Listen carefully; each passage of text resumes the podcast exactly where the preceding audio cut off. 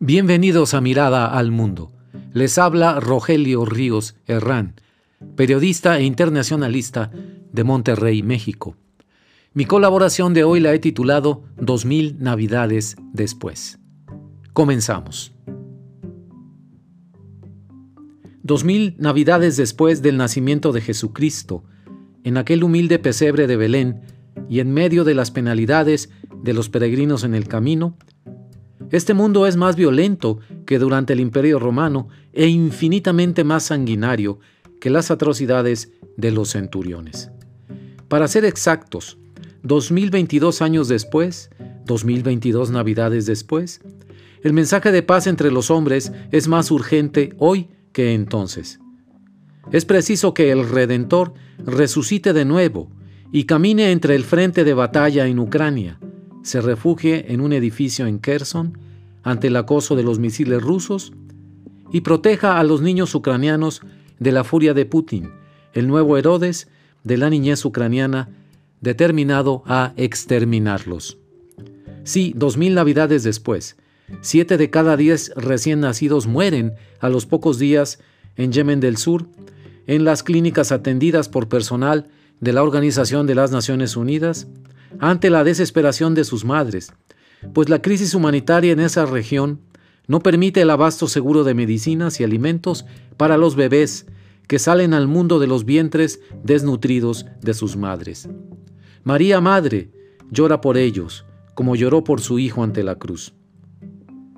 Dos milenios después, tendría que caminar Jesucristo sobre la aridez de los antiguos campos de cultivo africanos que se han secado irremediablemente por el cambio climático y de los cuales han salido sus pobladores a buscar, sí, a buscar su suerte en el mundo. El Hijo de Dios transformaría hoy el agua no en vino, sino en más agua abundante para volver a cultivar esos campos y difundiría un nuevo mandamiento. Amarás a la tierra como a ti mismo. María Magdalena lo acompañaría dos mil años después a escuchar a las madres buscadoras de los desaparecidos en Sonora, Nuevo León, Tamaulipas, Guerrero, en todo México. Con su voz serena, les diría palabras de aliento.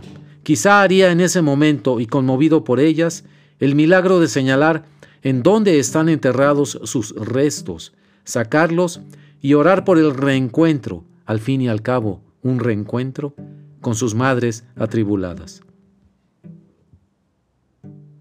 seguido de sus apóstoles, que lo esperaron dos milenios, y de los nuevos fieles del siglo XXI en su inagotable andar, Santiago lo llevaría a recorrer su ruta y acompañar a los peregrinos que en sus piernas y en su voluntad ponen toda la fuerza de su fe que los lleva a andar kilómetros y kilómetros por el camino de Santiago, a pedir al final del sendero por ellos mismos, sus familias, sus amigos y la humanidad entera.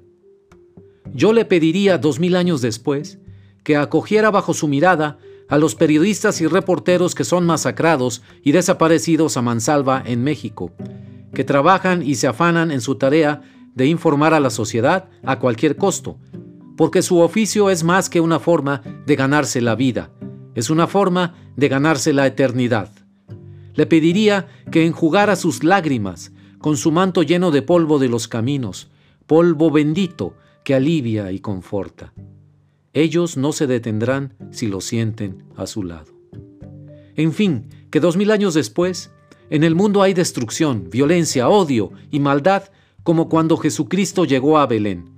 Si hay un antes y después de Cristo, sin embargo, es porque la fuerza de su mensaje de paz sigue vigente para quienes vivimos la cristiandad como la posibilidad de la fraternidad entre las personas, esa posibilidad siempre latente, que puede o no materializarse aquí o allá, requiere que cada generación, cada uno de nosotros, la reviva y la ponga en práctica, día tras día. Me cuesta trabajo comprender el misterio, pero creo que el mensaje del pesebre y la humildad del nacimiento de Cristo, antes de la iglesia y la liturgia, el momento único y original de su llegada al mundo, lo que nos quiere decir es que a partir de entonces no esperemos que regrese Jesús reencarnado en su persona sino en nosotros mismos si estamos dispuestos a aceptar ese mensaje de paz y vivir en consecuencia. Dos mil años después, la esperanza de esa paz posible es la que me sostiene en pie.